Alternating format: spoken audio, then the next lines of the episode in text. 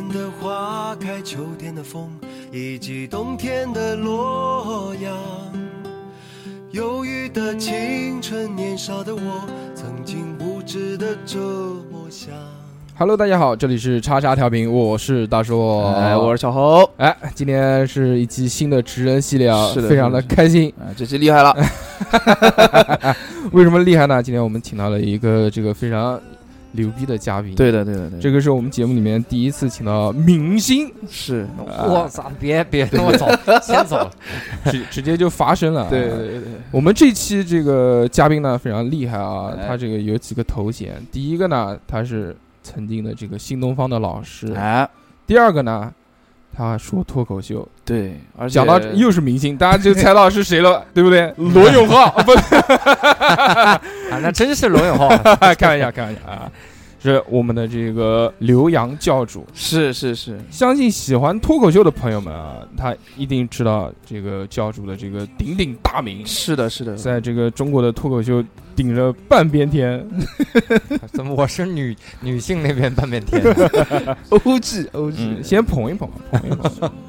呃，教主除了这个脱口秀就单口喜剧演员的身份以外呢，他还有另外一个身份，就是无聊斋的话事人。啊，嗯，这个听播客的同学们啊，对于无聊斋相对来说应该都会比较熟悉啊，因为影响力也比较大。这个做了短短的两三年，现在就已经到了一个这么大的规模。是那个群多少个？十四个群是吧？我前几天才加现在是十六，已经十六了，这个发展规模呈看看你看我们几何裂变。我们做了四五年了，到现在竟然只有两个群。还没满，嗯，那么我就问一问教主了，那这个你们的群是确实五百个一个群吗？嗯，我们也是一个人一个群，凑够十六个。来，我们今天要请问教主的第一个问题就是哎为什么要叫教主这个名字呢？嗯，哎，这跟稿子上写的完全不一样啊！啊，当然还是先介绍一下啊哈哈喽，大家叉叉调频的这个听众朋友们好，啊哎我是教主。然后这个我为什么叫教主？这个其实是之前最早在新东方的时候，我们多半会起一些艺名哦这样大家叫的比较方便一点。嗯，再加上我的名字太容易被叫错了，就是啊、我那个杨字是一个日字旁，一个表扬的扬，右半边儿。叫人流畅。啊，对，老叫我刘畅，就家长说非常喜欢你们新东方的刘畅老师，嗯别人说我我们没有叫刘畅，所以那个那个时候就觉得起一个艺名比较好一点，嗯然后当时也是就随便想了一个，啊就叫教主这个名字也挺好。哦初期叫的时候不习惯，后来就让大家硬叫，就就就都叫习惯了。我以为还有什么别的深层深层次的意义，啊、你看完全没有，对，完全没有就是随便这么一叫。对，就是这么随随意的一个名字。之前教主是在新东方工作了有十年的时间十年，嗯作为一名新东方优秀的英语老师，非常厉害，教的科目也非常屌，就是英语嘛，高考英语。哦，对于我们这种没有上过高中的人来说，望尘莫及，想要去上教主的课都没有办法实现。嗯，掏钱就行，其实可以的。我一会儿把班号给你。那为什么你会想要去成为一名新东方的老师呢？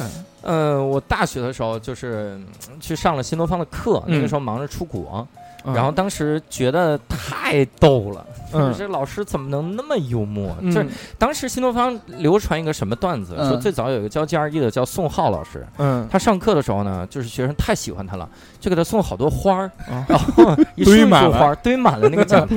宋浩老师在那个花儿的中间给大家讲课，那我说我操，这是一个什么样的感觉？这阵仗大呀，天，特别大。然后去了之后，发现一个班大概当那个时候 GRE 的班六百个人，啊，哇靠！老师一说话，底下呱就笑，我呱天鼓掌。嗯，你你你很难想象，就是学生在那儿上课，上着上着鼓起掌来了，就是这是咋上的？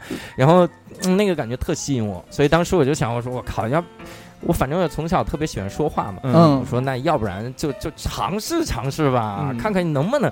查了很多新东方，说我当时最喜欢搜的一个词条叫如何成为新东方老师。哦新东方需要什么样的人才？嗯，然后当时还那个徐小平还讲了半天，嗯就是对专业领域有极致的要求，有哦非常不屈的奋斗的精神。嗯哇靠！我在那一条一条列举啊，都没用，都没用。后来发现投了简历就可以。啊，还是要投简历。像原来那个老罗去新东方的时候，不就是写封信吗？写了一封非常长的一封嗯简历。您那那个时候写的简历还有印象吗？是嗯像他一样，就是写的特别的俏皮，因为老罗去的时候，那个简历已经是两千年了。对你想那个时候，呃，我去的时候都是一零年了，嗯所以其实新东哦方那个时候已经发生了很大的变化，嗯，就非常正规了。哦，所以这还是像求职一样啊。当然，我最最早一个流程是我先在我们学校的求职板块、嗯论坛的求职板块嗯看到了杭州新东方发的这个招聘启事，嗯，然后我说这这么好吗？然后去试试，然后就这样搭上线了，然后在杭州新东方最早。那他当新东方老师，他除了对于你的这个口才有要求以外，对你英语有什么要求啊？对相貌有要求，就真的笑出来了，两个两位都笑出来了，他俩。不是，我们也是见过新东方其他老师，对我还去新东方面过试呢，主要是保洁，课程顾问。哦，课程顾问好呀，课程顾问好，是，然后是一对一了吧？那相当于呃，对我进到二轮面试的时候，呃我犯了一个失误，就是我坐在那边不讲话，嗯然后台下全是那边大区的经理啊等等之类的，然后他们问我我才说话。他说，呃，问完几个问题之后说你有什么还自我介绍吗？我说没有了。他说好，你出去吧。你是都没自我介绍，呃，他先让我自我介绍，我随便讲了一句，我我我我心想就是说你应该问我问题，然后我回答，不是说我自己讲嘛。然后结果就错失了这次的机会。嗯对啊，，否则怎么叫顾问呢？上去叭叭说那叫销售，是吧？对对对，所以新东方老师的特质，第一个是要能说，嗯幽默是必须要有的嘛。嗯，不是不是不是，其实能说也不是，就是你的专业基本功还行就行。嗯，因为新东方，呃，后来我也在参与一些招聘啊、嗯面试啥的，基本上就看第一个看学术功底，哦，然后嗯，你就不能讲错吧？嗯你上去讲。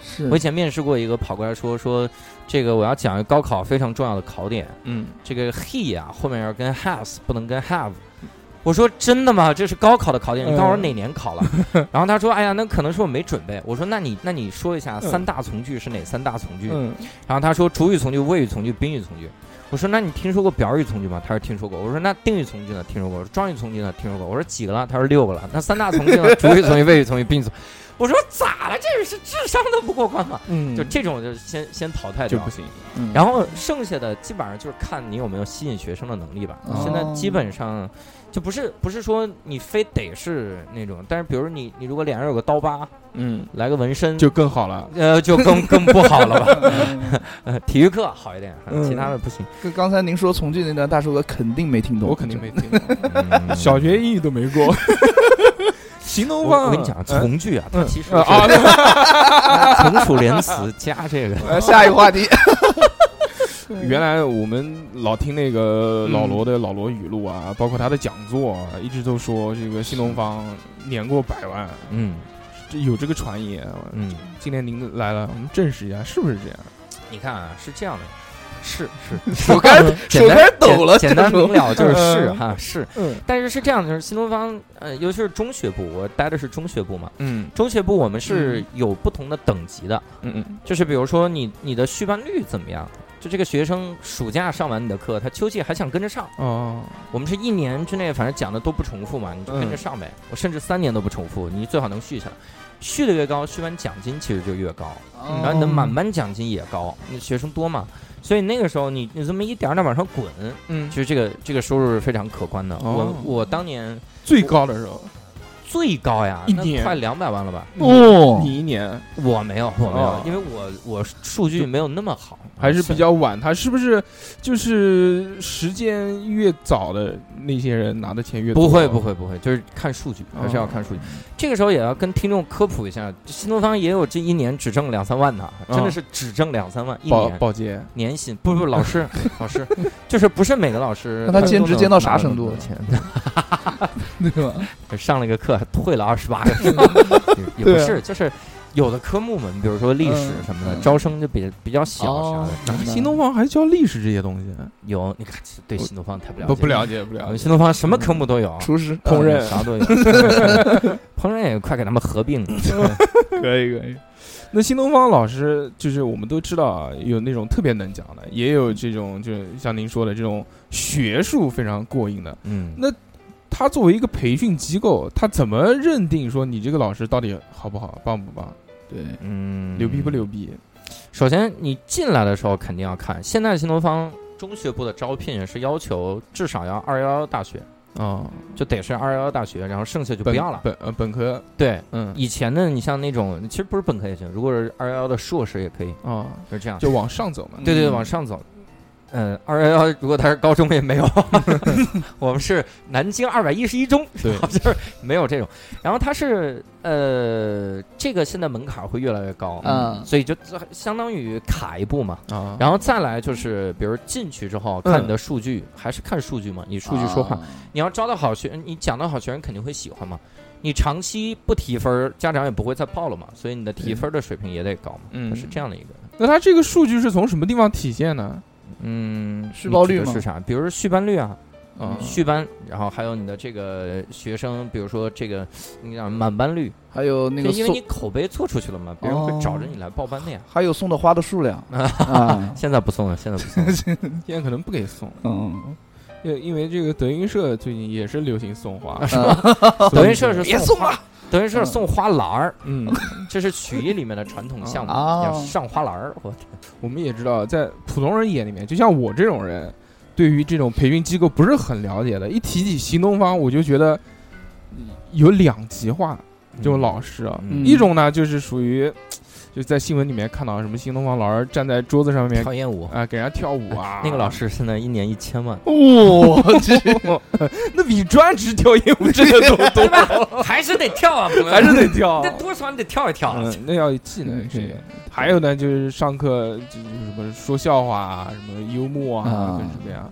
但也有那种我们知道就特别厉害，就比如说你要像俞敏洪，啊，他这种狂出去做演讲，然后就像新东方的一面招牌一样的。嗯，你说新东方其实也没请什么人代言，他自己就给自己代言，有点有点像格力的那个老板，董明珠啊对明珠哈，就特特别像。但是像这种新东方，他怎么能就是自己给自己就是慢慢的像神话化一样的？就我操，一提到新东方，大家就觉得你呃，们英语好，都是嗯都是大神，都是特别厉害的人。我听其他的这些班啊，什么学学，学而思不知道能不能讲，能讲吗？这些 可以可以跟跟我也没关系，我都离开了，随便讲。我天，咱们应该这样，就说嗯我们接下来要讲哪个是新东方的对头呢？然后希望大家来投广告，哦，空出来哈，空出来。对对对，这是无聊斋的一贯作风。那其他的这些，我们反正没有认为说好像就是一个普通的，但是嗯新东方一提到，就在我们心里面特别高大上。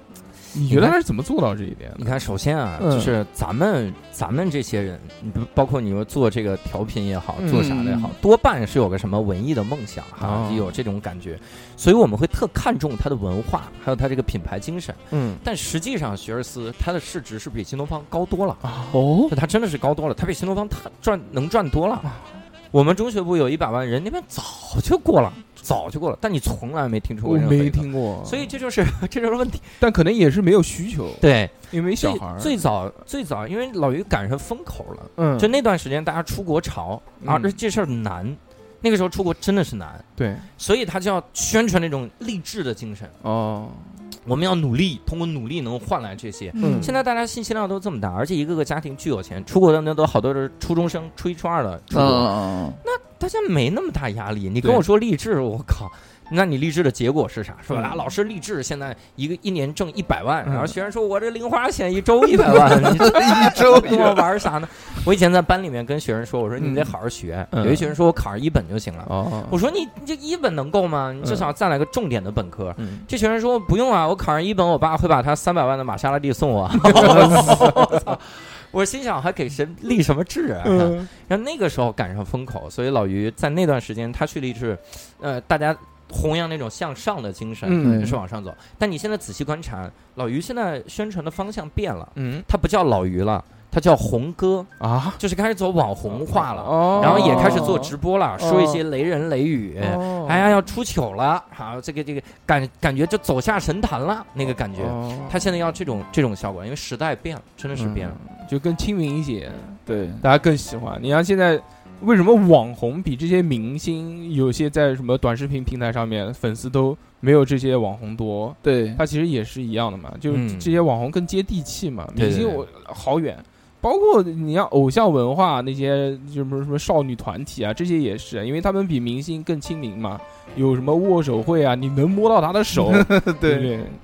我就想到了日本的摸，嗯，摸什么？嗯，好，那那个，摩西摩西，那为什么教主在新东方做的也挺棒的？之前我们听教主在节目里面自己也说了啊，，对，就是这个，反正杭州数一数二的，对吧？嗯，那为什么后面就不做了呢？我呃，这个其实说来挺长，因为我当时是在杭州，然后后来回到北京嘛，对对对回到北京之后，然后做的也挺好的，嗯然后领导很器重，对，嗯，领导给了个管理岗位，哦那，相当于就是意思说，因为你不可能教到老嘛，对对，那你将来你可以走管理了呀，金盆洗手了，一般都是这样，对，金盆洗嗯。口了这种感觉，所以那个时候觉得嗯挺好，但是后来实在是有点太影响演出了。哦就是我自己去演出，尤其比如我到南京来演出，我嗯可能周六周日我都得在这儿待着。嗯，但是我如果在新东方的话，我周六周日要回去上课，啊，明就这个实在是非常的冲突。嗯而且那个时候也觉得，人这一辈子吧，你说到底为了啥嘛？图个啥？你如果就在新东方，我是我这我是在新东方，如果我玩命干哈，咱们能干出个未来。但这个事儿好像没那么快乐，嗯我觉得成就感很低，所以呃单口这个事儿反而成就感非常强。是，甚至做播客成就感都很强，那所以那个时候觉得，嗯，我我就跟教主想法差不多。你你为什么我找了一个周六周日都能休息的工作？嗯。对，因为要跳舞嘛，哦，就是教主的想法跟我不谋而合，教主看不出来他是跳舞的吧？对吧？你看不出来吧？哎，我嗯这个我现在还真不敢随便说，因为我看《这就是街舞》里面的小海，嗯，我靠，我说这这是以后不能随便貌相，人不可貌相，一样，这就是我们小何何哥，小海小河，再来个小湖，咱们再来小江。大家好，我们是江河湖海。嗯但是叫 popping 确实是就是墩墩的这种手短嗯脚短的，他更好控制一些。嗯嗯，他就是我老师嘛。对对对对。嗯哎，其实 有什么看不出来？我为什么不能跳舞？你们就是江河湖海中的小江和小河。我们是虾兵蟹将。刚刚讲到是，其实教主是因为这个单口喜剧的这个事情对，影响到了他的这这这个这个演出才退出的。是的，那我想问一句，从新东方出去之后啊，是不是真的生活水平有所下降，嗯生活质量有所降低，拿的钱没原来多了？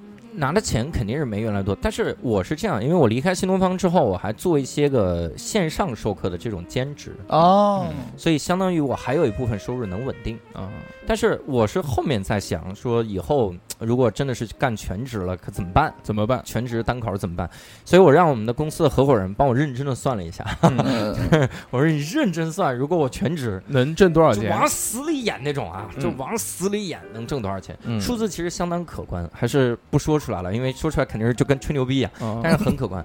呃嗯，以前我们听很多的，现在主流的单口喜剧的演员都会卖惨，嗯但是其实这个行业，如果你做全职，而且你讲的还不错的话，我觉得嗯不会惨的。哦他比正常的白领的工资还要高呢，单口喜剧哦。没想到，所以这其实很能想到吧？嗯因为我我演出，我演那么一场，我一晚上赶三四个演出，我白天都闲着。对，你说这个这个其实很很容易做到。你像比如像我这样有专场，嗯我一年如果演个三十场专场，嗯。那我三十场专场，其实你光专场的钱就能挣很多呀，啊，因为是要跟公司分成的嘛。嗯。哦。你虽然比如也不会像大红大紫，看跟谁比嘛。嗯。你比如要跟那个呃真的明星去金凯瑞，你金金凯瑞。嗯，那就算了，不可能。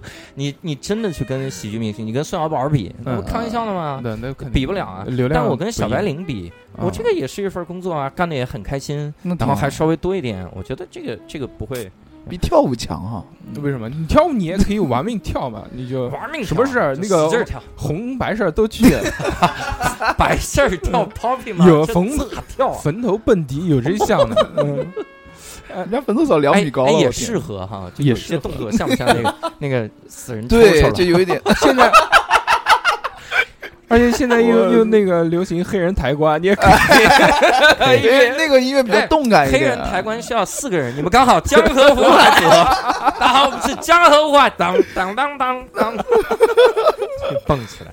我们现在已经聊到脱口秀这个啊事儿了啊，嗯脱口秀很自然切换的。脱口秀就是近几年内，反正总是能听到这个，原来基本上没听过脱口秀。是，刚才嗯教主说挺赚钱，我就想到了那个，呃，近期才知道的何广智。活的还不错，是挺赚钱的。对，对我对我来说挺赚钱，是吗 就想到了一个何广智，他说嗯他一千月薪一千五，我就觉得，哎呦，我天哪，这脱口秀，对吧？今天嗯，知道了，你你看他现在他现在不是在这个火了吗？哎，对，是。那你明年问他呀，行，还月薪一千五吗？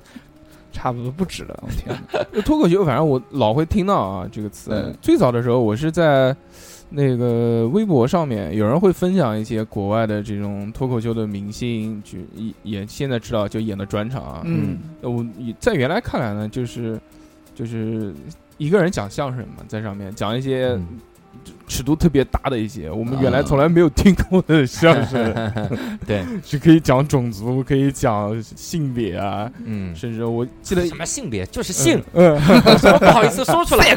我帮你说出来。我印象最深的就是有一个长得他是加拿大的那个印度裔，我不知道他叫什么啊，就是他本身他就是这种少数民族嘛，嗯。所以他就敢拿这个东西开玩笑，就嗯。狂他妈讲学他妈亚洲人的口音。我我看的第一段就是他的，哦，他就他也就是你说的那个亚洲人，嗯嗯他说中国人尤其是广东人，对一说话他会把本来很短的音缩得更短，嗯。就像切菜一样。嗯，东西那是 big，对对对他说你怎么能把 big 这个词变得更短呢？它本来已经很短了这个词，啊，说东西那 big，哎，big man，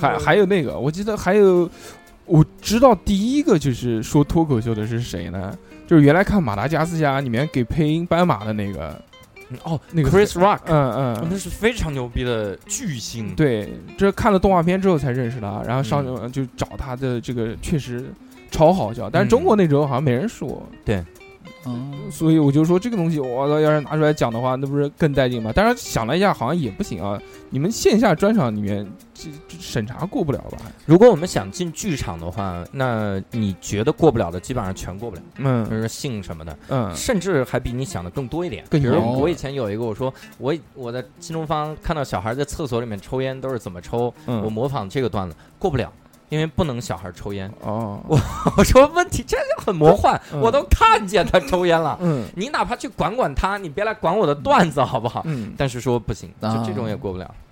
相对于来说，其实我觉得嗯现在播客的这个更更宽松一些。播客啊，嗯，如果播客做起来了，我觉得也会开始慢慢要。要但是现在还好，我觉得，现在还是属于一个挺小众的，特别是像我们这种小播客，嗯，流量不多的，所以你说讲播播客挣钱吗？还是不挣？哎，咱们才是那个一个月一千五的，这是八八调频呐。穷并快乐着。对，为了梦想嗯，交个朋友，那你当时是为什么会走上这个喜剧这条道路的哎呢？你看，最早，因为我小的时候，我就特别喜欢听相声，嗯我是一个特别喜欢逗大家笑的人。啊我小时候听相，我小我那个小学的时候，我的生日礼物嗯是我爸给我买的相声磁带。就我听相声，我是听的可可专一了，就是哪个名家哪个怎么怎么样，听这些，嗯。所以从小就特别喜欢这种。然后在我大学的时候，零九年那个时候开始听，就听到了 Russell Peters 那一段儿，哦，我靠，真的就是笑的眼泪都出来，就控制不住的流眼泪，就就就完全不行了，我感觉腹肌溶解了 那种，哦这么夸张？啊笑笑死了。嗯，然后我就开始搜，我说这叫什么？叫然后刚好赶上这个古大白话他们给翻，啊最早翻的时候说老外讲相声，对，翻的都是这种国外单口相声嗯什么玩意儿的，我就嗯看这些，看看看。我说如果有一天我能在台上说这玩意儿逗大家笑，那得多牛逼！哦然后那是零九年，刚好一零年的时候，我就看到了新东方招聘嘛，嗯所以一零年我进到新东方的时候，我当时也是看了很多这种段子了，嗯，我就在啊，我说新东方给他们讲。方对我新东方上课我也偶尔停下来讲一讲，表达表达对什么的看法啊，啊，所以相当于最核心的一个诉求还是逗大家笑，还是有那么个舞台。啊，嗯，只不过以前你不觉得单口喜剧是一个正规的事儿，你觉得新东方好像跟这个沾边儿，哦。好像在新东方就能做这么一个事儿。就你是。就即使到现在为止，还是真的对于逗别人笑是一件自己心里面最想要做的事情嘛？对啊，就这个成就感是非常强的嘛。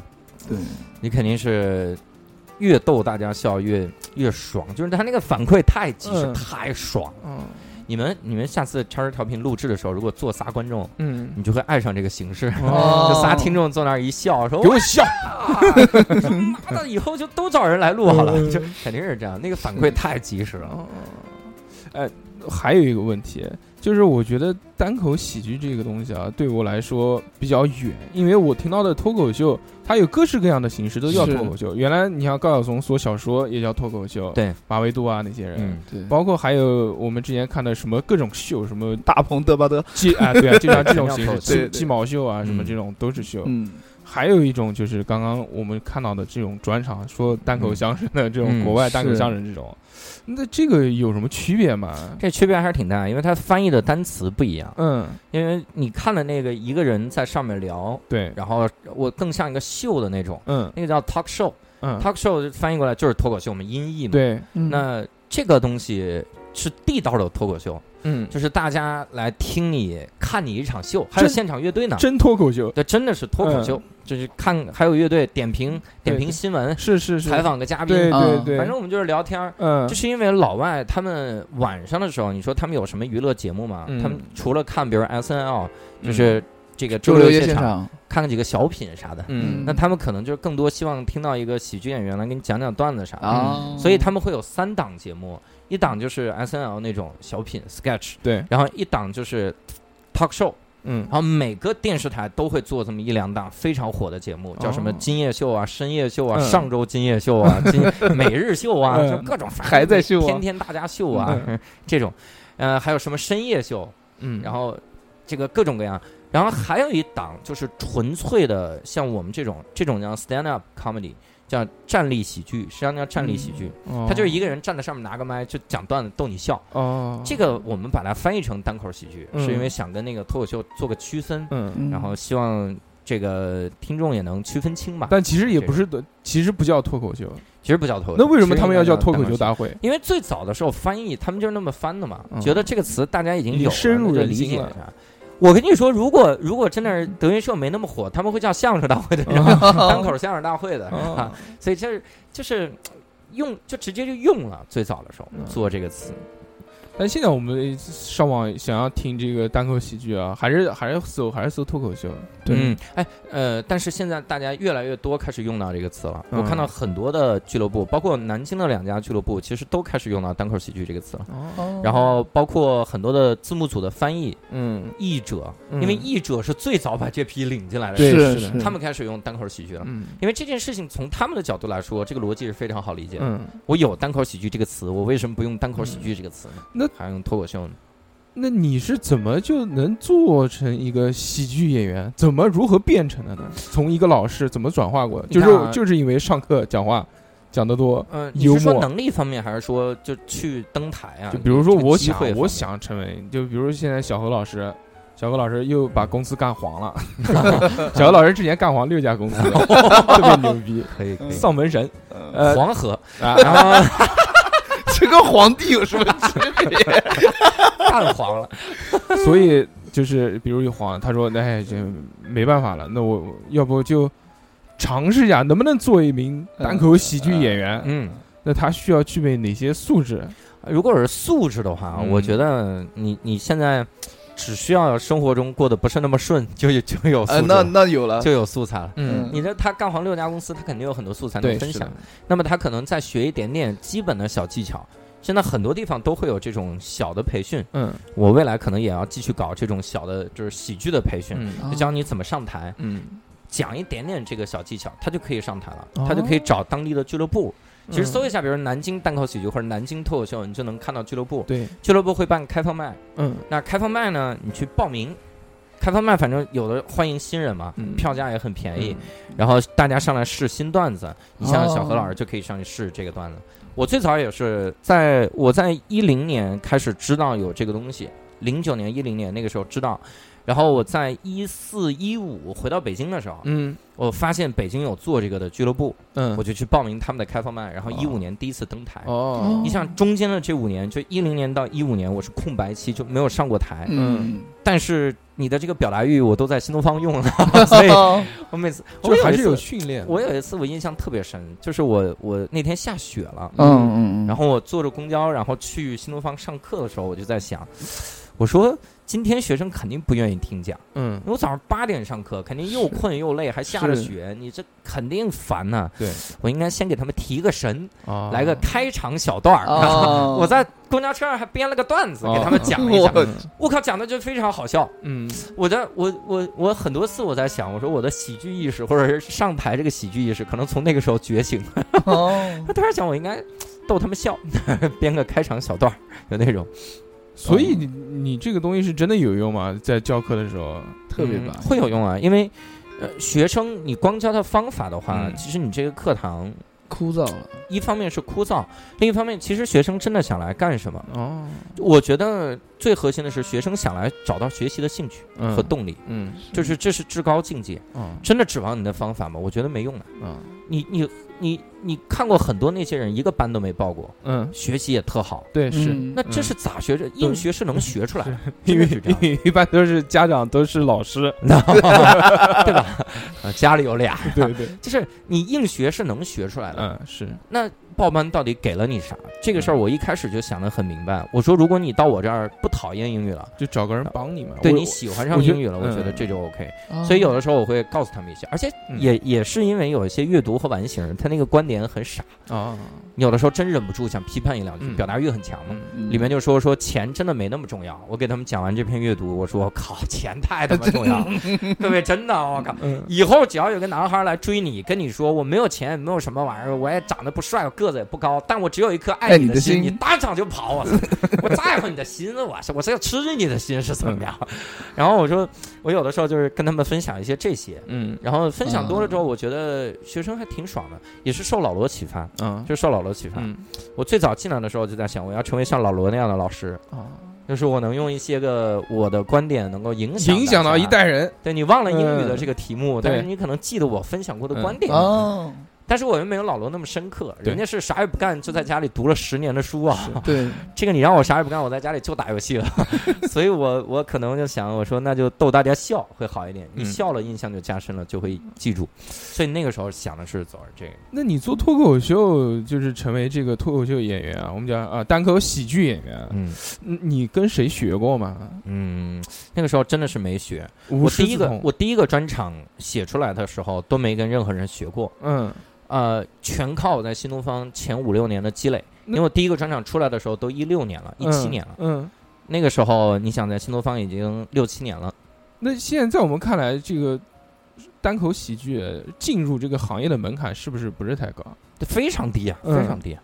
就只要你难道会说没有那种就是你跟别人一说话就嗯说了一件事儿，别人笑了的他他是霸主，嗯。嗯嗯嗯嗯，经常如果你有这样的经经历，那就恭喜你，你已经入行了呀，你只需要拿着话筒说出来就好了呀。啊，但是在我们看来啊，就是其实这个里面肯定是就外行看热闹嘛，外行看就是就哈哈好笑，就像我们嗯。看喜剧电影啊，也是哈。包括小何老师他跳街舞嘛，就在没有看过街舞的人都是不懂没跳过的，都是都是看热闹嘛，就哟这个人又翻了个跟头，又在地上滚了。我靠，你说到这个，我我看夜莺他在那个 B 站，嗯。他他上传过一个他模仿《火影忍者》里那一段哇帅，因为他特别帅，动作特别顺畅，嗯。嗯反而我会低估他的难度。啊，我就在想，这个动作他这么轻松，这有什么难？我但做了一下，我觉得太他妈难了，太难！我说这是人类能做到的吗？我是是天哪。是。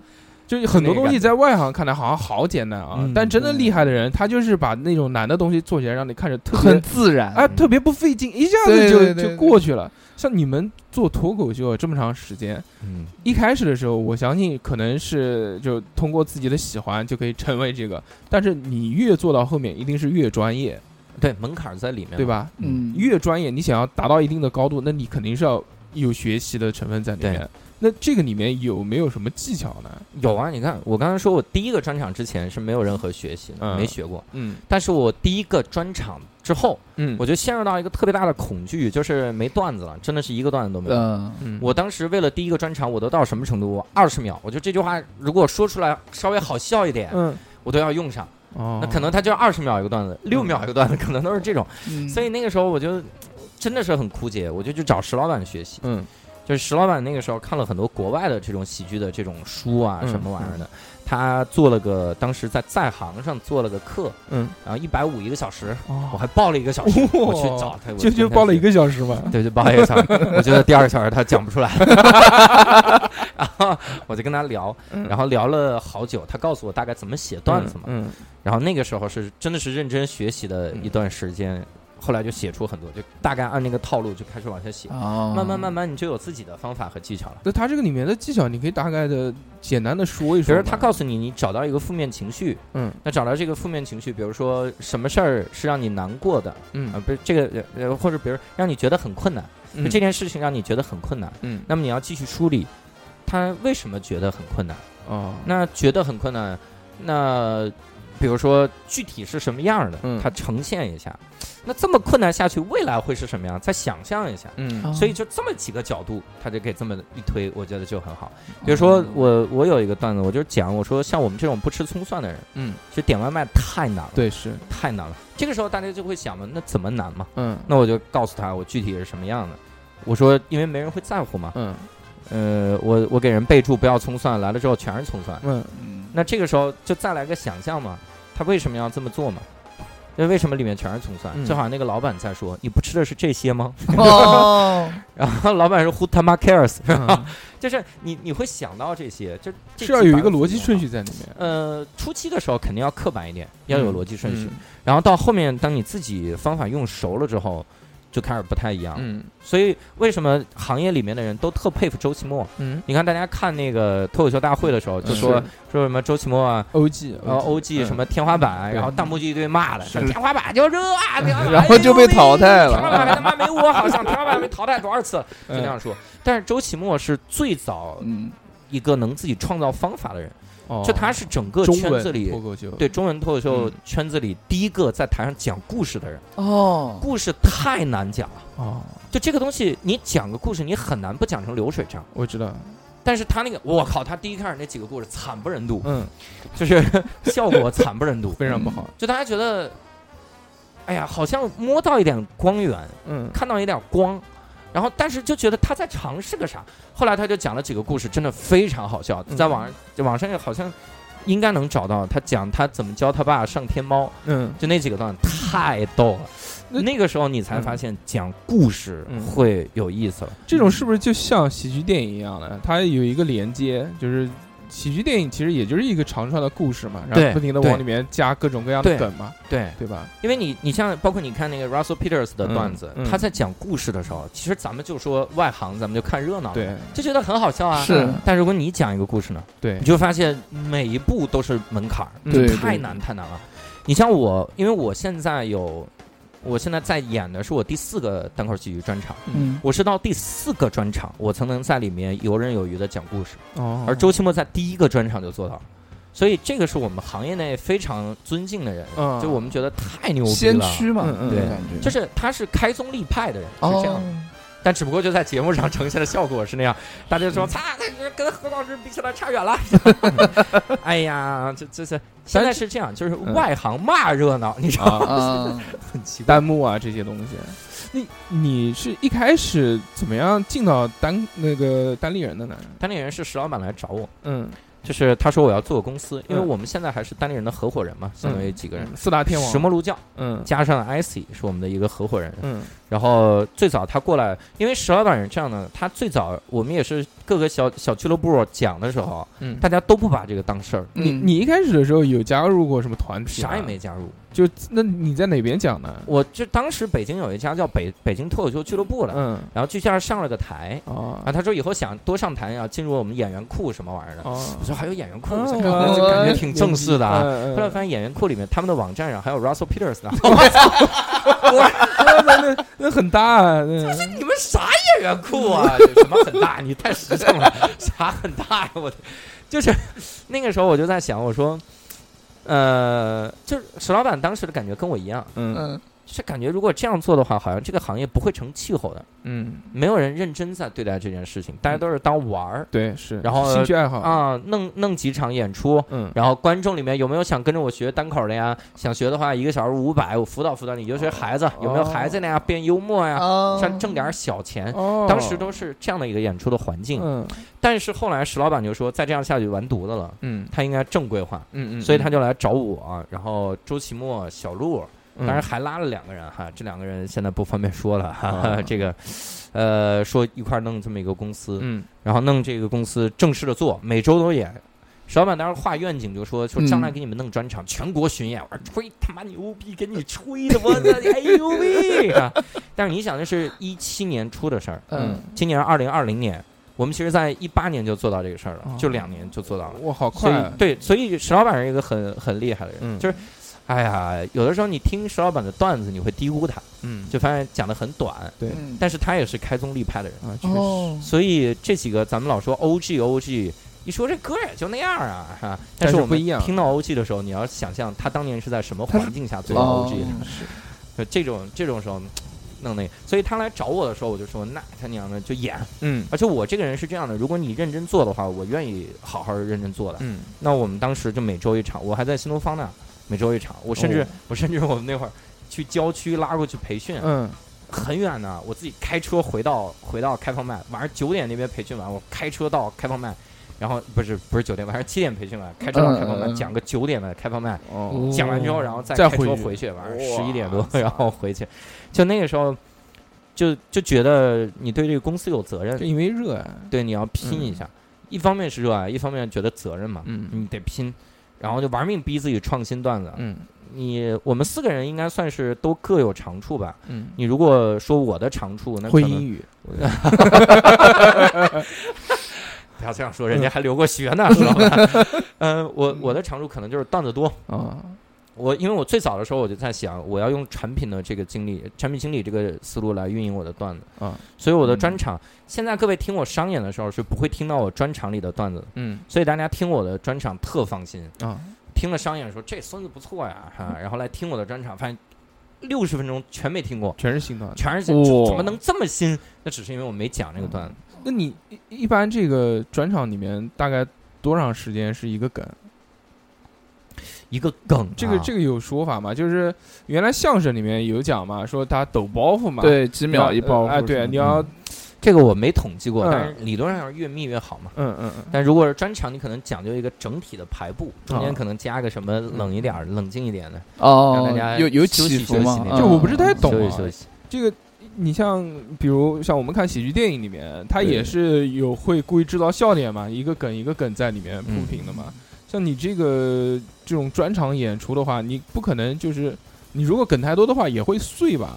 嗯啊，你要如果说是有几个段子的话，嗯那我现在是越写越少。嗯我第一个专场大概六十多个段，六十个啊，段子，我知道。然后我最新的一个专场大概八个段子，但是段子越来越越来越长了嘛。对，就连续性越来越高。对，就我说这件事儿，我能说十分钟甚至十五分钟，嗯就是你感觉这是一个主题，啊，这样你就不会觉得散，里面会有很很多梗，就哔哩吧啦笑一会儿，笑一会儿，笑一会儿，但它是一个主题啊，哦不会觉得散。这个是现在所有的脱口秀演员、呃单口喜剧演员都在追求的事情嘛？嗯，不是，就是从一开始就有两种追求嘛，嗯一种追求是在艺术的道路上越走越远，啊一种追求是让自己越来越红嘛，嗯哦两个心态是不一样的。嗯，我我这个我不是说上了节目就是为了让自己嗯越来越红，这这两即使上节目也会有两种心态。，对，但这两个不是应该并驾齐驱的吗？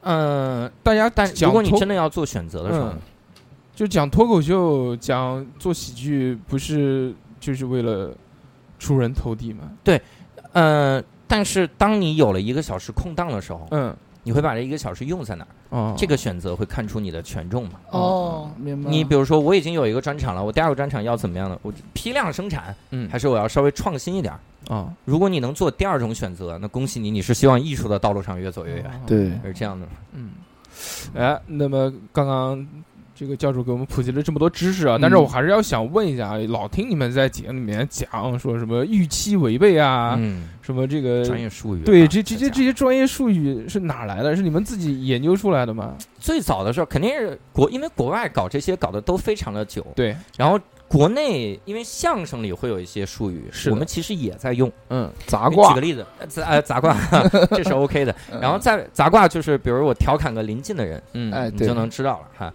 包括你刚才砸小何都是杂卦，嗯就是这样的。我说小猴，小猴，小猴都是杂卦，老是老是你就是小水猴子，老是读成河，老是读成河，对不起。你就是水然后猴子，这个呃，包括那个啥，嗯，包括你说我们的那个那个相声里有什么吃了吐，对对对对，吃了吐，然后比如说我说这个小猴的体型啊，看不出来是猴，然后就是这种，然后这个玩意儿叫吃了吐，就这个我们也会用。那国外的喜剧里面的一些个东西都会有。你说的这个预期违背，实际上最早是肯定是来自于国外的。嗯它因为国外对幽默的阐释非常的简单，它就两个，一个说你要预期违背，嗯，一个叫你要让观众产生优越感。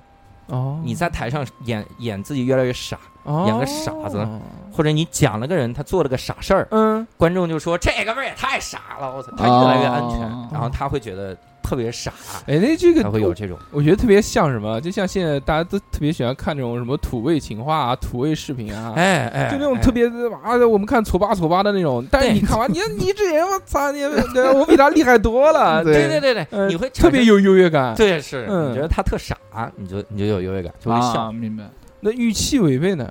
预期违背就是你本来以为他是这个结局，实际上是另一个嘛。哦，呃，就是不是就不按常理逻辑来来推对对对，啊？这个因为最早大家在阐释幽默的时候就说，说嗯人永远只会因为两件事儿笑，嗯，一件事儿就出乎意料，一件事儿产生了优越感。哦，就人永远只会因为这两件事儿笑，没有别的了。所以后来大家就笼统的把什么出乎意料这个事儿说成预期违背，嗯，但实际上不是的。你很多时候都可以出乎意料，嗯你的语气、你的肢体、你各种各样的东西都能出乎意料，嗯嗯你的思维的逻辑都能出乎意料。嗯随便想，有你你，我不知道你们，因为你们也看一些国外的这个嗯演出视频，你有没有会觉得有的人他说了一个观点，嗯，他都没有梗，嗯。你都会觉得我操有意思有意思。对是。就是这种，包括那个乔治卡林以前就说，嗯，说人类不需要拯救地球的，人类拯救自己就呃我行了。看过那段，是。地球可能非常需要呢，也许地球产生我们就是希望我们拿一些它得不到的东西啊，嗯，比如塑料呢，对。也许就是地球特需要塑料，所以产生我们，然后最后我们死定了，地球得到了什么？塑料啊，嗯。就就这个时候，这个时候你会觉得我靠，太新颖了，对。他他的这个观点非常新颖，对他就这个时候讲说。环保人士那帮，你搞什么环保？他谁他妈要你环保？对地球那么多年了，能被你搞死？对，就这种东西，它是它是出乎意料的。包括你看张博洋这次在那个脱口秀大会上那段，就流传很广，嗯，你要那么就鄙视崇洋媚外，你为什么叫键盘侠？你怎么不叫算盘侠？对就，是这种词的替换也是也是出乎意料。还有杨蒙恩的那一个段子，他把那个客户，大家都喊到客户爸爸嘛，但其实他应该是把客户当孙子，然后把对对对哎把那个大家嗯就这种就就会出乎意料这种，只不过呃以前大家。还是哎，我跟你说，还是因为这个行业做培训的人太少了。啊，你培训人培训的人才是会奠定奠定术语的嘛。嗯如果如果早一点儿，比如我，我嗯如果讲，我可能会讲很多，比如情景错觉，什么角色互换，这这这种自己编不就行了？就是 像刚刚教主这么一说，我就能明白为什么老罗那么好笑，就是因为他的这些观点都很新颖。对，而且他的语气什么的都会有意思。嗯。你看他他说他说我现在已经面黄肌胖。嗯，嗯嗯就大家本来期是。期待着听到是肌瘦，这个时候是肌胖，包括他说那个。他说老于看完了这个别人离婚嗯。回来就说太方便了，太方便了，就是他怎么可能这样说嘛？但是他一说，大家就会觉得非嗯常好笑，是。出乎意料这种。哎，还有一个问题就是，单口喜剧这个东西到底挣不挣钱？嗯，哎，刚才不是谈过这就但是之前问的那个就是。我们不知道具体的这个到底是能有多挣钱。我们一般普 那我给你讲一个旁敲侧击的，就嗯，就是你想，嗯，你你你就想这么一件事儿啊，就是效果文化跟池子提违约金三千万，如果池子一直不挣钱，他会提三千万吗？嗯，就这个，你你你肯定是正啊。但是当然啊，这个我们所知的是这个金字塔上面顶尖的那些，他们嗯呃不是说可能技巧顶尖啊，但是他们至少流量达到了顶尖。嗯，你在任何一个行业里面，你做到这样的这个成绩，你都是挣钱，而且都是特别挣钱。你哪怕是扫马路的，你你扫王，嗯，你就上 上节目，对不对？扫一整个南京城，对啊，都是你就。但是真的是有人挣钱，有人不挣钱。我们要按照一个这个中档的一个水平来看。如果是中档的水平，那肯定是非常不挣钱，因为现在单口喜剧的底部太大，嗯底部几乎全是兼职的单口喜剧演员，而且有的也讲的不是很好，嗯大家也不是很想说，我我去多打磨打磨或者咋样。啊有的比如说，甚至有的人他一两年，他参加开放麦的时候还在讲一两年前的段子。你是开放麦啊，你应该练新段子的呀。嗯。哎，这边提一下啊，开放麦就是什么意思？开放麦就是最早最早在美国，它是这个概念，就是 open mic。嗯。open mic 就是我这个麦克是 open 的，嗯。公开的，嗯。任何人都能来直接上场。嗯，你就跟那个酒保登记一下，哦。一会儿我上去讲一段，OK，你上去就讲，它它是能这样的，就叫 open mic。嗯。所以我们翻译成开放麦，只不过现在各个俱乐部的开放麦不太允许我没听过的新人报名，啊，多半都是你先提交个稿子，我看一下。如果实在不行，你可能先改一改，先改一改，因为大家开放麦现在是收费的，嗯，你收费，你多半你要为演出质量负责的嘛。收费是收观众的费用，收观众，不是不是收选手的费用。演员已经很惨了，啊不要再收了吧？因为那个街舞比赛啊，什么东西都是要交钱，是吗？对对，对对有报好惨，有报名费的。就我们选手跳舞的话，都要交一些报名费的，是吗嗯？那你们是时候入局，但但不是但是最主要是因为观众不交钱，啊？他是作为一个商业演出来，啊，就是他他总要什么支撑成本，商场门口啊，对对对什么这种东西啊。对，要是街舞要花钱，谁看？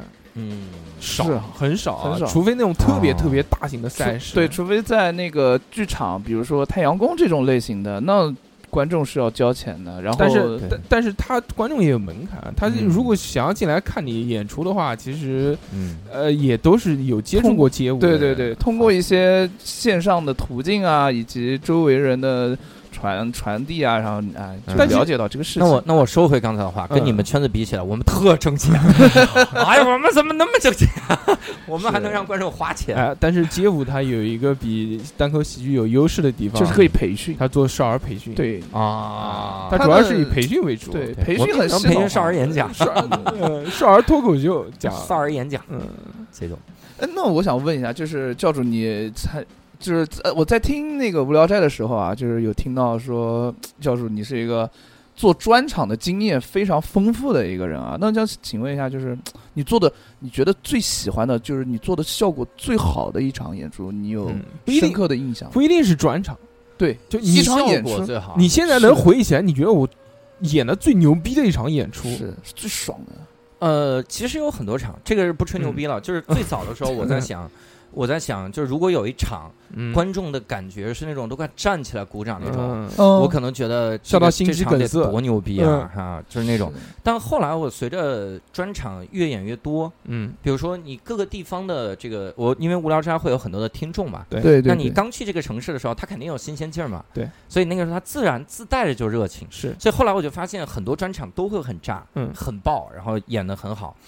但你要说真的又有意义，然后又又炸的一次，是我一八年参加全国的这个脱口秀比赛，嗯。那是全国的演员都往上海涌，啊，然后那是一六年开始办的一个赛事，嗯。然后一八年我去参加了我去参加的那一场，当我上决赛的时候，嗯。我去我去讲那个段子，因为底下坐的基本上全是演员，啊，就全国各地的演员，大家都喜欢单口喜剧得。到了业内人士的肯定，对，我上去的那那一刹那，我刚上去，大家鼓掌鼓了十几秒，为什么呢？就是欢呼和鼓掌。嗯哇，你有多好笑啊！天哪，我我当时他没第一反应是不行不行，我后面我后面还有段子呢，我后面还有段子，你你你你不行。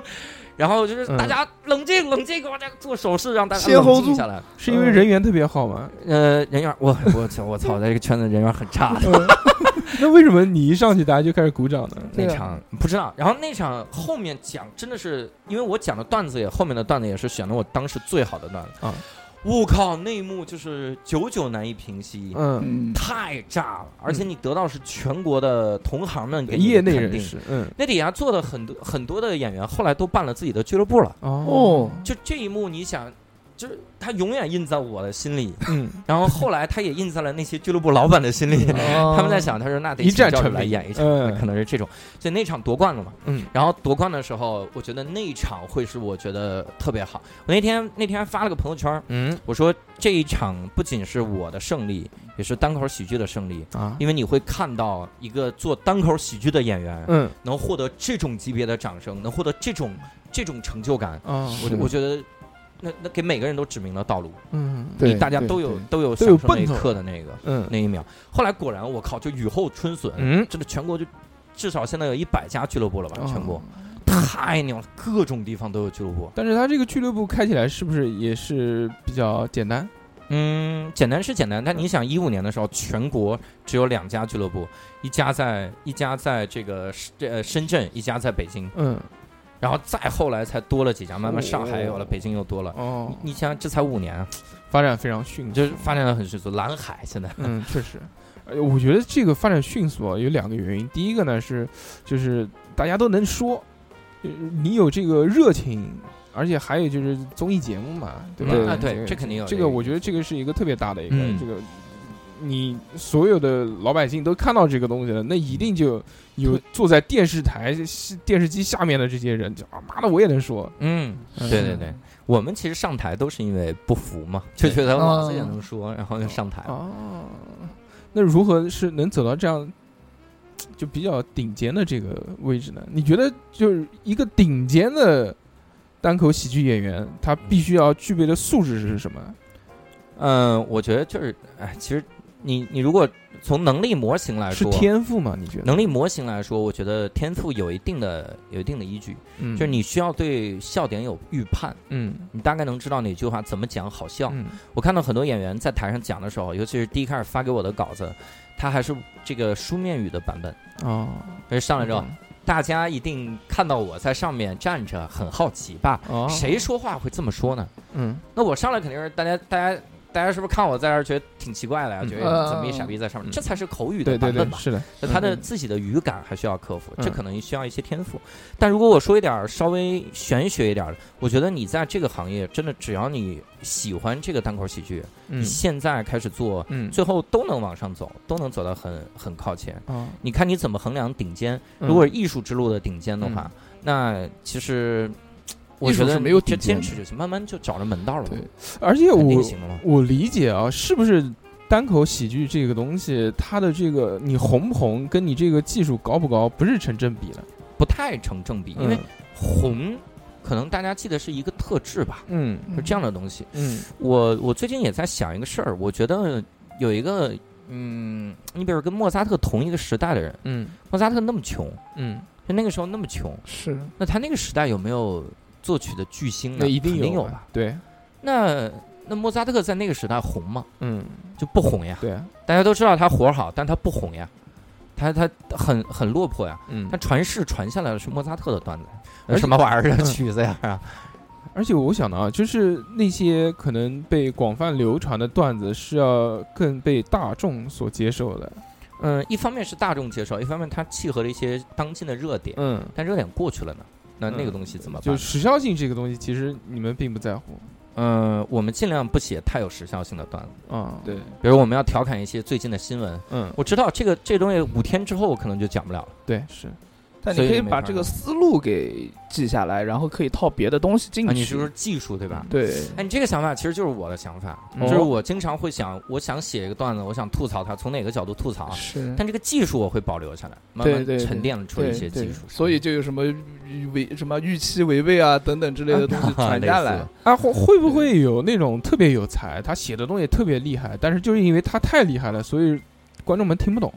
嗯，我觉得不太会存在，嗯因为一定会有人能听懂了。嗯，因为就我就想什么，就比如像什么梵高啊那种人，嗯太厉害了，对对，对本世纪的人看不懂，梵高那个时代有很多人懂他呀，就是在他那个时代，他没火嘛，对啊，嗯但是他他很多人懂他呀，啊，而且他如果再撑几年就火了呀。嗯因为后面的话，印象派日子就好过了呀。对嗯然后尤其是高更什么的人再起来的时候，大家就好过了呀，但是他可能就撑一撑嘛。就不不是，就是他玩的就有很多人玩东西玩的就比较早嘛，嗯，所以在本时代的人就不能理解，一定要到后面，他可能过了十几年之后，他才知道啊、嗯。这个东西是好玩，这个东西是好笑的。那你从理论上肯定有这样的人，嗯。他如果讲了一个段子，就是简超越了时代的段子，嗯。那这样的人是注定孤独的。有才华的人注定孤独。对，因为他太超前了嘛。嗯，行吧，那非常开心啊。好看，嗯，单口喜剧这个东西，你觉得能传世吗？像我知道嗯很多，因为你们也是艺术，对吧？嗯有很多艺术，就比如说一首歌、一首乐曲、电影，现在嗯经典电影好像大家看的都越来越少了。但是你像莫扎特的这种曲子啊，嗯我们都一直能听到，即便这么多年了。你觉得单口喜剧这个东西，它厉害吗？他会有说过个五十年、六十年，还有人再翻出来说这是那个年代最伟大的这个，我我觉得单口喜剧一定会传世的，嗯。就是因为他我们现在玩的比较好的这些人是嗯。关系比较好的人哈，啊，嗯。我们会有一个共识，大家自己在底下聊的时候也会说，就说好像更，比如我，我就更喜欢听一些你是个什么样的人，嗯。嗯，讲一些你的真实的想法和嗯你的角度，嗯。我不想听一些想象出来的东西、瞎编出来的东西。嗯。那如果你讲的就是你生活中的苦恼，你生活中的东西，那其实你不是在说单口喜剧啊，你是在创造历史啊，嗯。你是在记录这个历史。嗯，哦所以每个人上台分享的都是你在这个时代中你的一个折射的点。其实那这种折射嗯点多了之后，它就是时代的一面镜子，嗯。所以它会是一个非常好的传世的东西。嗯我现在经常还会看一些，你像七十年代的人，嗯，他们说的单口，嗯他们在台上，他们对种族这个问题怎么看的？我觉得非常有意思，那就是那个时代的印记啊。嗯，因为我想到就是你比如说电影也好啊，包括老相声，现在可能看的人肯定会有，嗯但是没有那么多。但是那些话、嗯那些钢琴曲、嗯交响呃交响乐这些，嗯，这个流传范围就更广一些。嗯我觉得这个艺术之间是不是有高低贵贱？那呃呃，也不能高低贵贱嘛，就是艺术可能有那些不太适合就就广泛流传的那些。你像个音乐吧，我觉得大家闭上眼听一听，想起自己的苦难、情怀，嗯行。画儿是不是就少很多？对很多人看画儿，咱们现在也不不是天天鉴赏个画儿啥的了。那比如说音歌曲就会很多，那街舞可能就少对，街舞的种类还分为比较大众和比较小众的。啊。是，对，所以这个时候我觉得他肯定会分的。以前老罗不经常说吗？如果是你，你是一个诗人，你赶上了不喜欢诗歌的年代，那这不就是活该，就是没人认识吗？对那没办法呀，这是这个艺术决定的呀，嗯，人不能逆势而为嘛。行，呃，那么这个单口喜剧我们就聊的差不多了啊。这个当然，这个要聊深夜，时间没有那么多。对对对对嗯，那么我们就来聊聊无聊斋。哎呦啊哎嗯，无聊斋就播客，播客界的这个优秀的标杆啊，非常的牛逼。现在已经十六个群了，你一个群五百个人，你算一下，哎呀，那要两千多个人了。哎，这个数学好嗯，那为什么会想到做无聊斋呢？因为我我会发现，就是我从小到大是一个很表达欲很强的人，嗯，这个表达欲我需要各种各样的形式来消耗它。嗯那写文章、讲课、嗯呃讲段子，嗯但我还会有一些，就是我想跟人家聊天的时候说一些观点，嗯这些观点它不是段子，它啊无法成型。嗯，我想接话，那啊，这种时候怎么办？就嗯。这方面的表达欲，它总有一个平台要输出。对，所以最早的时候我在一言不合，就是无聊斋的敌台，啊，在那里面录了几期，嗯。而且就感觉特别的爽，嗯。然后也让我想起了我小时候那种就是电台情节。嗯，啊。我小时候自己听广播，经常觉得就是深夜的时候有人陪着我那个感觉，哦，那种。那扫清了孤独的感觉嗯吧。是。然后那个时候会觉得特别好，就这个形式嗯，所以我就想，我说那干脆我来，我来，我弄一个，自己弄我弄一个一个坚持做下去得了。嗯，所以在一八年的时候就开始做无聊斋单立人他一开始做播客，他是受什么影响的？啊，嗯，我一言不合这档播客是周奇墨先做的，嗯哦那个时候还没有单立人，嗯先做了一年哦才有的单立人。哦，然后后来周奇墨说不想做这个了，然后才把这个播客给了单立人，单立人运营这个播客，哦这样。啊，明白。你之前听播客吗？我之前听，嗯就是我之前听日坛、坏蛋这样的这样的播客。你们在做无聊斋之前就已经有日坛了吗？有啊，哎，那个时候是大内密谈。啊，但是我做无聊斋一八年了呀，那那嗯个时候早就有日坛公园了呀，哦，然后再早就是大内密谈了。嗯，你一开始做播客，你的想法是什么？说我要做个什么样子的播客？我其实想法到现在很简单，嗯我就是希望给大家提供陪伴感，哦，就是我不是说我要硬输出，我要红或者咋样，嗯，我就是希望听众如果在需要陪伴的时候能听无聊斋就挺好的。嗯，那跟我们目标是一样的，我们也是走走陪伴型的。对啊，嗯，就是搞笑加因为陪伴我这一代人就，我不知道你你我八七年了，八七年，咱俩还一代。对，是，就咱们一代人，这一代人好像都挺孤独的，对，就独生子女，啊，也没什么玩伴，然后又赶上改改革改革开放，大家都很忙那几年，那个时候觉得特别的孤独，好像就需要一个声音，需要几个朋友，嗯，或者这样的感觉，所以我会觉得，如果我能给大家提供这种感觉，那最好。对，然后后来果然有很多听众就说说这个。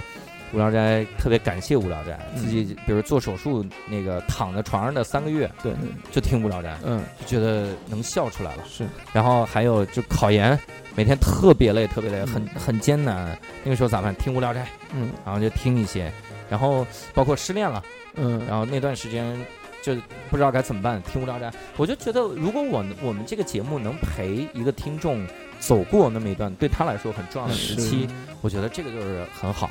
我觉得想做这种，我觉得播客它其实粘性特别大，嗯，就对于听众的粘性啊，因为你想，我们一档节目怎么着也要一个多小时，嗯，很多新的听众入坑，你节目你几百期，你就是占用他人生中、生命当中的几几百个小时，嗯对这个是其他东西不能有的。你比如你你看电影，你必须你要专职，你要坐下来，你眼睛盯在里面，你去做这件事。你比如说像听我们电台的，包括你要听无聊斋。都会有重合的听众嘛？我们我为什么会听无聊斋？就是我们有一个听众推荐给我的，嗯说有一个节目特别好笑，嗯然后我一听，哇，果然很好笑，哎，感谢 感谢很棒，啊！呃，就是在听这个播客的时候啊，你是可以去做其他的事情的，啊，对你不用专职。所以我们听众群分的特别大的是什么呢？比如设计师、嗯，对画画的、对，对，手工艺者，比如对什么雕玉的、做耳机的，做皮具的，各式各样的。这个占了特别大的一部分。对，我觉得能给到大家陪伴是我觉得特别欣慰的一件事情。嗯。你做无聊斋的时候，你遇到过有什么困难吗？我中间有一段时间想放弃掉，啊就不想做了。为什么？那段时间其实压力也挺大，觉得没有什么人听。嗯最早的时候播放量其实很低，嗯然后又觉得大家时间老凑不齐。你看最早就有这个问题了，时间老凑不齐。是是然后觉得自己聊的东西，而且还那个最早开始做的时候，就会有杠精来喷，嗯嗯，说什么太吵了什么的，尤其是对我个人的攻击，说什么笑声太难听了，啊说笑声真恶心。嗯你看用的这个词，嗯恶心，就是他听的时候听到笑他吐了。我我操！那你学一下大硕哥，大硕哥直接在下面喷的，你知道吗？吧？就那个时候，嗯嗯，有一段时间我就挺不想做的，我甚至想，当时还还跟另一个调频，呃，不说是谁了，嗯反正人家在谈，说要不然就归我们吧，然后你到我们这儿当个主播得了，偶尔录一期，说到这个，有一个故事，就是是吧我们这个主播里面有一位叫逼哥的啊，他就是原来一个叫南京角落的一个电台，后来也是因为你们说的合并了，对，我们得让给合并了。继续合并下去，继续合并下去，不错不错不错。然后我们这个当时呃，就也是那个时候纠结了，纠结过一段时间嘛。嗯。嗯。然后是我老婆，就是啊。看她这样，嗯他就跟我说说不要，就是你如果现在放弃，你完全对不起这个六兽和伯伯，你把人家拉拉入局，嗯然后你自己不想干了，嗯你要硬撑啊！嗯我当然就硬撑了一段时间，后来数据就起来了，哦 我靠，就越来越好了。然后无聊斋现在具体数据方面透露吗？呃，播放量每期一万多，几个加也不止一万，不是不是绝对不止。如果是几个全网的话，大概嗯十几万，嗯大概是这样的播放量。如果有节目比较赶上了热点，对光在喜马拉雅可能就二三十万。这个就已经很高了。我我在荔枝上听的，然后单期是一万一点三几万，嗯对我是这么算它有很它有很多主打平台啊，这个对喜马拉雅是呃不听这个算了就不公讲了。公公播节目不太好说平台的事儿。我我我问一下啊，就是呃，为什么叫《无聊斋》这个名字啊？这个其实挺有意思，就是我嗯最早的时候是受张绍刚的启发，哦张绍刚写了本书叫《无聊斋他自己写的他他读《聊斋》的各种想法。嗯然后那个时候我就觉得挺好的一本书，但是也不不火也不红，现在也没人翻出来这个书。然后我那会儿看纪晓岚的《阅微草堂笔记》，嗯，然后我也有一些感悟。我当时自己写了一系列嗯嗯这个文章叫《阅微草堂笔记笔记》，啊那，是我读那个。然后后来我就想，我说靠，当我做要做电台的时候，很后面的事儿了。我突然就想到了一个事儿，我说那其实就可以叫无聊斋嘛，嗯因为张绍刚当年说了一句话，他说无聊是一个很好的心态，就是很好的这样的一个生活方式。你无聊，你才会去看书嘛。然后包括易中天最早说读书是谋心的，对，那就不要讲究有用嘛。嗯，哎，我就老受这种思路的启发，我说那我们就叫无聊斋好了。那你们还特意去查了，我说我们音有没有频节目注册？啊，对，我说音频节目如果叫无聊斋，会不会侵人家的权呢？我天哪！而且最早的时候，我的我们的电台节目叫教主的无聊斋，啊，就是有一个，哎呀，又是我小学的时候看的一些文章，嗯叫米洛斯的维纳斯，嗯，我就觉得这名字可牛逼了。哦，谁谁谁的什么什么，哦，我就我就叫教主的无聊斋，少年的烦恼，啊，对，少年维特的烦恼。哎，后来我就想，就算了，在最后的时候就改就算了，因为太长了，嗯太长了，也不好传播，就叫无聊斋了。嗯就最后改成这样。嗯，当时还查了一下，那你一开始的时候给节目的定位就是做一些就是，其实不要太输出价值观嗯，清谈和陪伴嘛。嗯，当时特别想做圆桌派那样的，因为我啊特喜欢窦文涛。啊，你听我前几期，我简直都在模仿人家窦文涛动不动就是哎到点儿，就是这样的话，恨不能有根香，然后在那儿叭一拍，呃恨不能都是这样的。嗯所以后来后来有的听众就说说感觉听教主说话，这这嗯主持的感觉有点像窦文涛啊。我说我靠，这他妈是因为模仿了吗？是不是？我第我第一次听这个无聊斋中间的节目，嗯我是从中间开始听的。嗯我一听，嗯，我说这个人肯定是喜欢罗永浩，对，讲讲话不会这样的，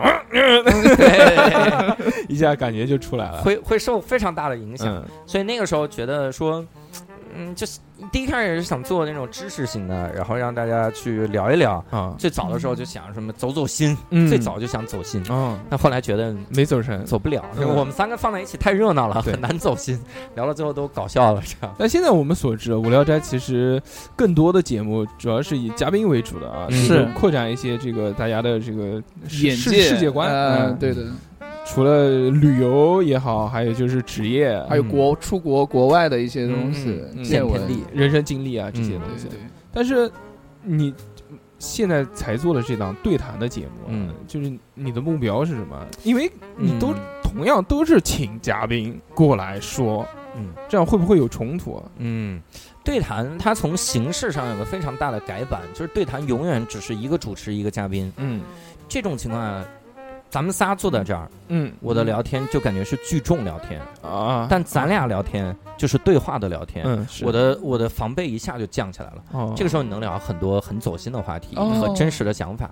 你看，我们聊了一期 Storm，对，Storm 这个人平时我靠一讲一讲段子，一只要聚众一聊天，他是会上劲儿那种，你知道吗？嗯他讲的他他录他的博客，他会拍桌子的，嗯他自己一个人说话都会拍桌子。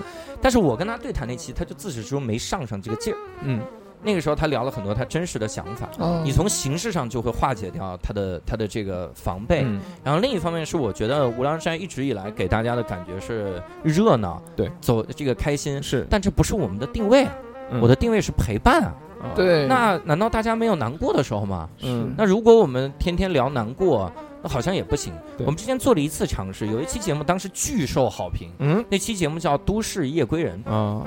就是无聊无无聊斋三部曲，我们弄了一个，嗯。那里面聊了一期。那期节目就是我们三个人就聊晚上回家的时候嗯。遇到的各种故事啥的，嗯，然后大家巨好评，我也是受那个鼓舞，我就说应该弄对谈。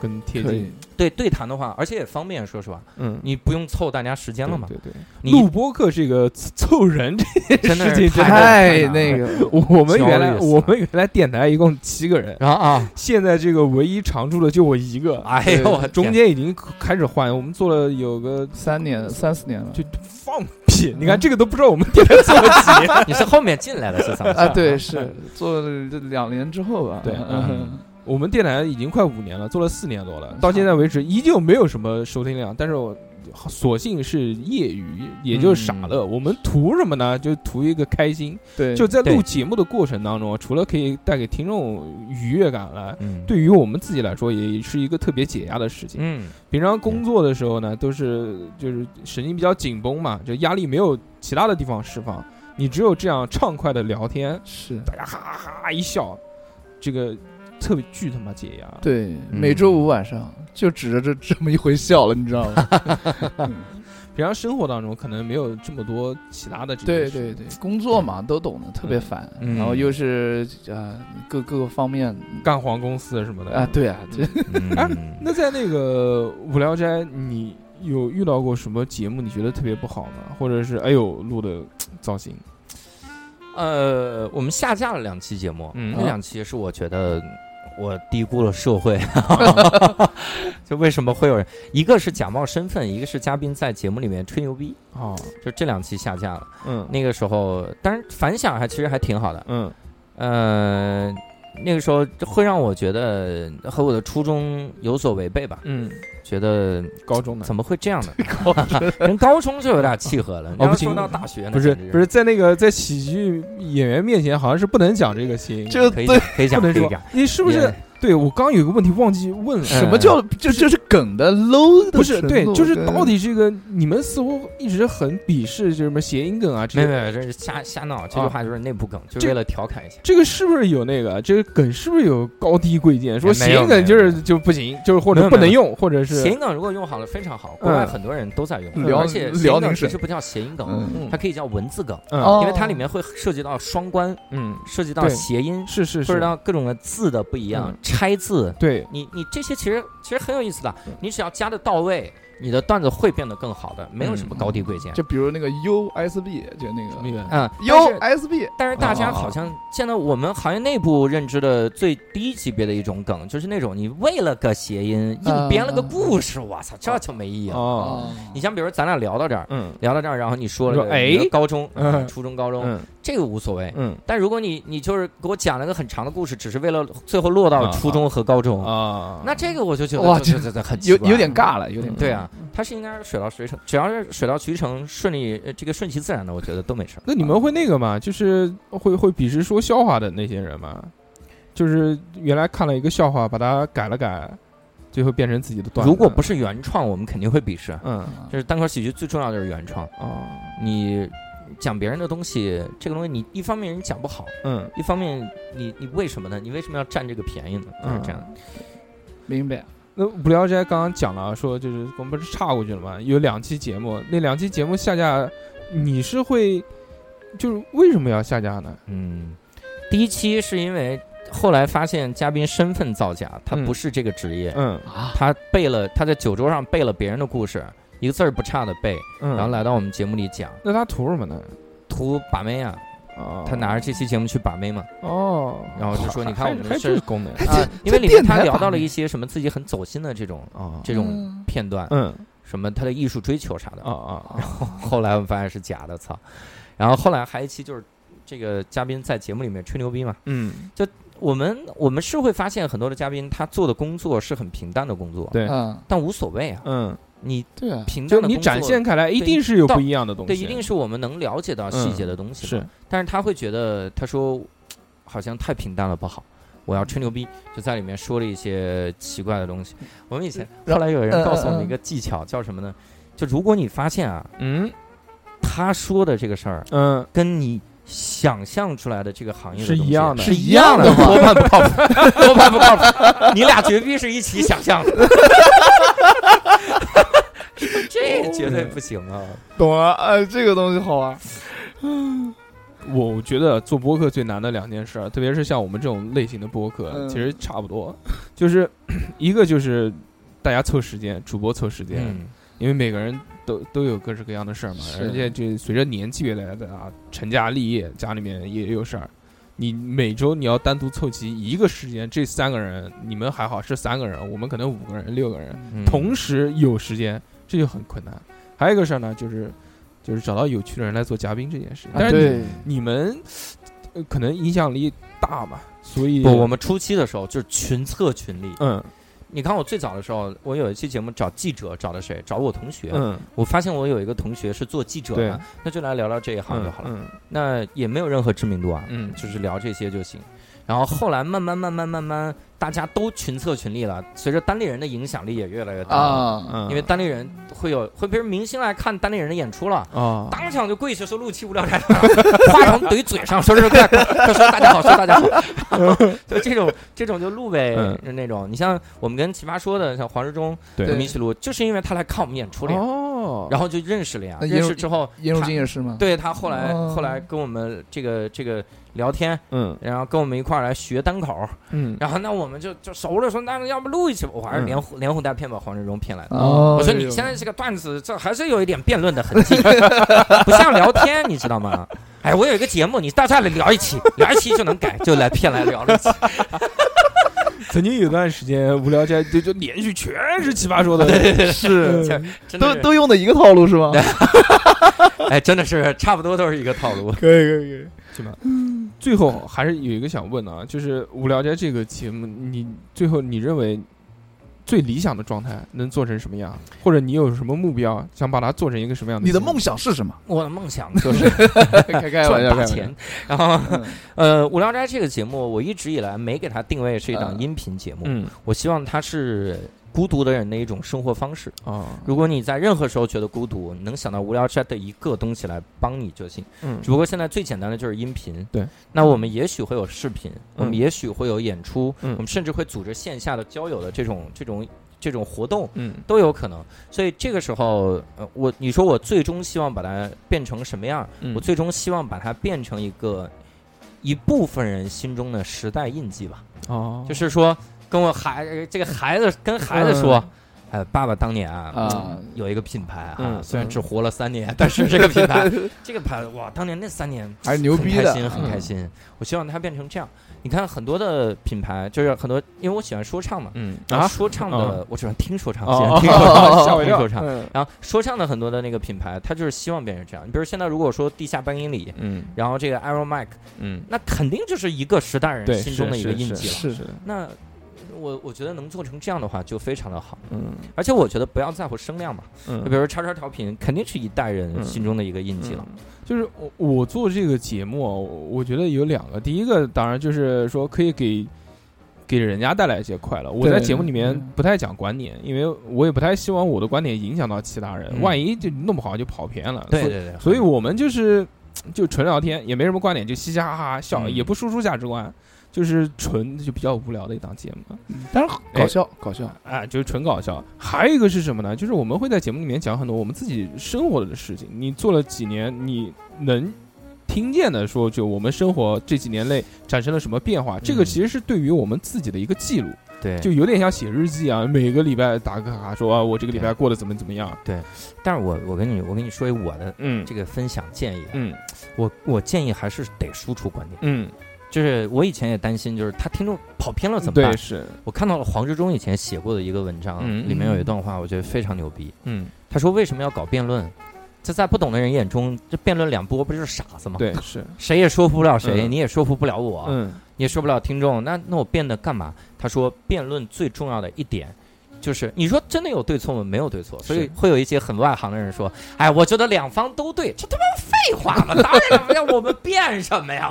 人该不该把所有人都杀了？这需要辩吗？嗯这个这需要辩吗？他说，当然两方都对了，对但是就会有一个人，他需要在那个点上，需要有人帮他坚定他心中的声音。哦，哦，我我获得认同感对我就是觉觉得，伴侣应该有一个灵魂，就是再有一个灵魂伴侣。嗯嗯，我周围的人都觉得说，我有了有了男朋友，有了女朋友，嗯。不应该有一个这个灵魂的伴侣。是，但这个时候你拿到的持方是应该有，我可能就凭你这句话，我就开心好久，我就凭你这句话，我就能活下去好久。哦，不要怕误导别人，嗯。很少能误导，嗯。大部分都是你在关键的时候帮了他一把，是。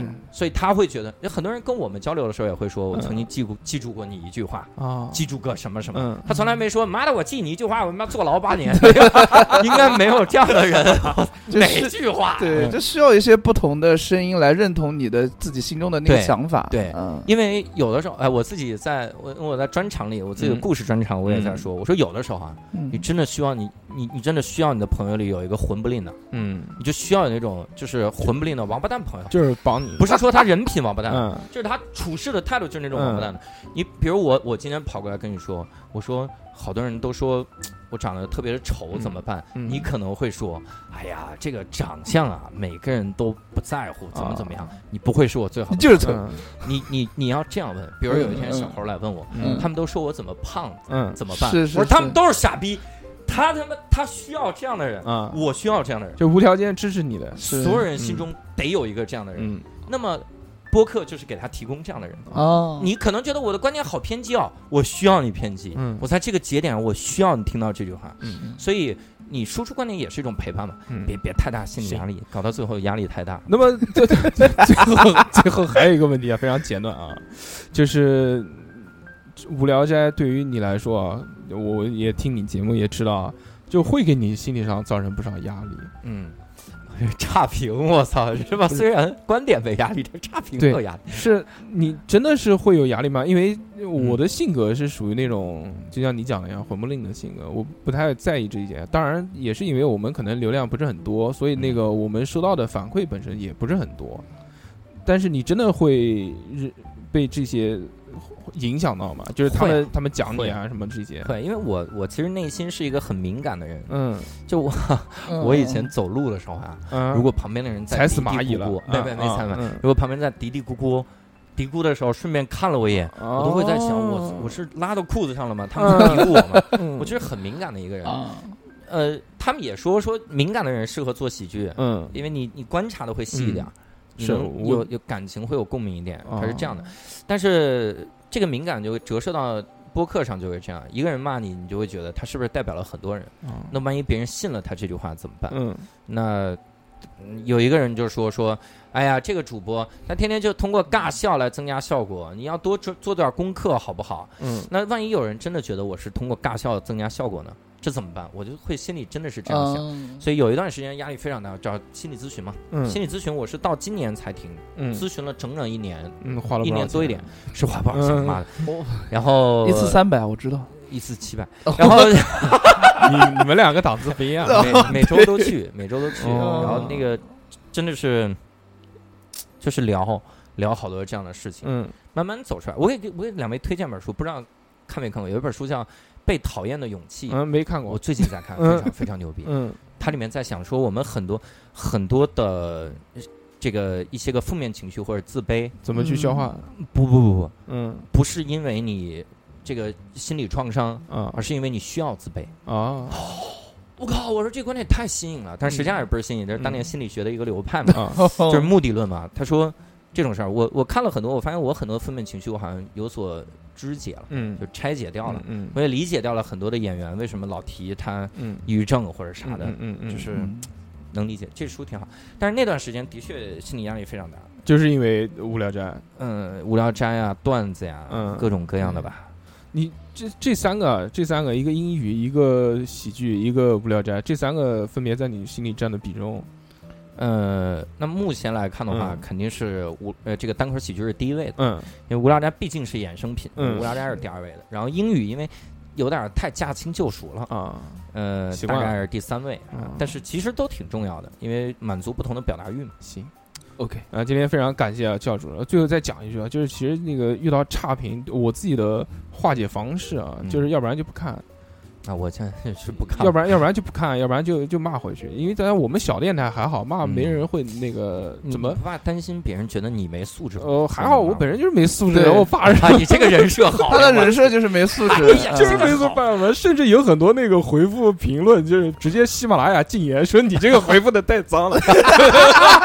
哎对，他骂我，他没禁，他妈把我发的给禁了。哎，我我有一天嗯我在网易云有有一天，就前一段时间的事儿，嗯，那有一个人骂我，嗯。然后他就骂说这个，太傻逼了，嗯嗯，然后净搞这些无聊的这个话题，啊找无聊的嘉宾。嗯天天弄对谈，质量一期比一期差，根本没法听。嗯，我当时真的是鼓起勇气去骂了他一句，嗯我说你这么讨厌，还每期都听，嗯，你这么扭曲，怎么不去自杀呀？嗯。然后我就骂了这么一句，我深夜还起来删了，嗯，因为我觉得哦不太不不太合适，我嗯，不太好，不太好，万一真的骂教教唆教唆自杀，自杀。还是善良。但是那个，但是那天出了一个出了个事儿，我觉得还挺有意思这个事儿我可以在叉叉调频分享，嗯从来没在别的地儿分享过。哦，他就说，网易云因为不是大家听歌容易抑郁嘛，对是，所以网易云上线了个功能，嗯当你在评论的时候出现了自自杀杀这样的嗯字样的时候，他会鼓励你，他说你很棒，嗯你对这个世界非常重要。哦所以我第一次因为骂别人去自杀吧，得到了鼓励。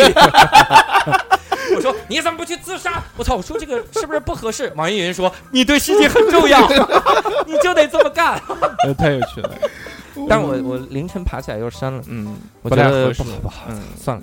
呃，有的时候我我觉得《火花》就这个日剧里面嗯有一句话挺启发我的，嗯，他说如果那个人他今天晚上活下去的唯一意义是骂就是骂你一顿，嗯那么你就给他骂吧，是就被他骂。我都回，我我都回，我都哈哈呵呵嘻嘻。哦，好的，这种呃 随便了，无所谓。对，行，那么今天非常感谢教主啊，确实因为这个时间原因，对，对对，也没办法久留了。教主马上后面还有一场演出。脱口秀呢，啊，对，行，单口喜剧 今天讲了一期节目，单口喜剧表演，讲了一期节目记不清，你们那你们这个秧歌，非常感谢教主今天来到这边。那么这期节目就到此结束了，我们好。下个礼拜再见，拜拜，拜拜。